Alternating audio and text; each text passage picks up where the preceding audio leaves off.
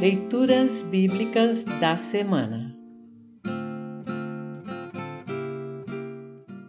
O trecho da epístola para o último domingo do ano da Igreja está registrado em Apocalipse 1, versos 4b a 8. Para compreender melhor este trecho, ouça esta breve introdução. Apocalipse significa revelação. Este foi um dos últimos livros escritos do Novo Testamento. Escrito pelo apóstolo João entre os anos 85 e 95 depois de Cristo.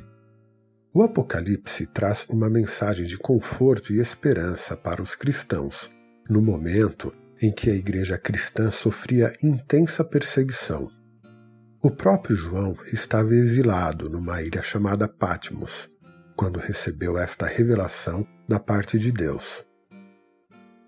No centro da mensagem consoladora do Apocalipse está a presença do Cristo ressuscitado, aquele que venceu a própria morte e acompanha e defende os seus todos os dias, mesmo e especialmente em meio às piores tribulações. É por meio deste Jesus que somos salvos. É a este Jesus que servimos. É com este Jesus que entramos na vida eterna. O trecho a seguir tem profunda conexão com as demais leituras selecionadas para esta semana. Ouça agora Apocalipse 1, 4b a 8. Apocalipse 1, 4b a 8. Que a graça e a paz lhe sejam dadas da parte de Deus, aquele que é, que era e que há de vir da parte dos sete Espíritos que estão diante do seu trono e da parte de Jesus Cristo, a testemunha fiel. Ele é o primeiro filho que foi ressuscitado e que governa os reis do mundo inteiro. Ele nos ama e, pela sua morte na cruz, nos livrou dos nossos pecados e fez de nós um reino de sacerdotes a fim de servirmos ao seu Deus e Pai.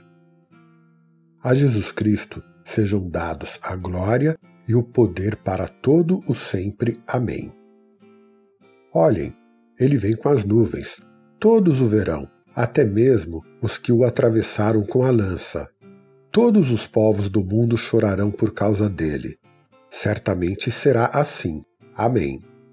Eu sou o Alfa e o Ômega, diz o Senhor Deus, o Todo-Poderoso, que é, que era e que há de vir. Assim termina a leitura da epístola para esta semana. Congregação Evangélica Luterana Redentor Congregar, Crescer e Servir.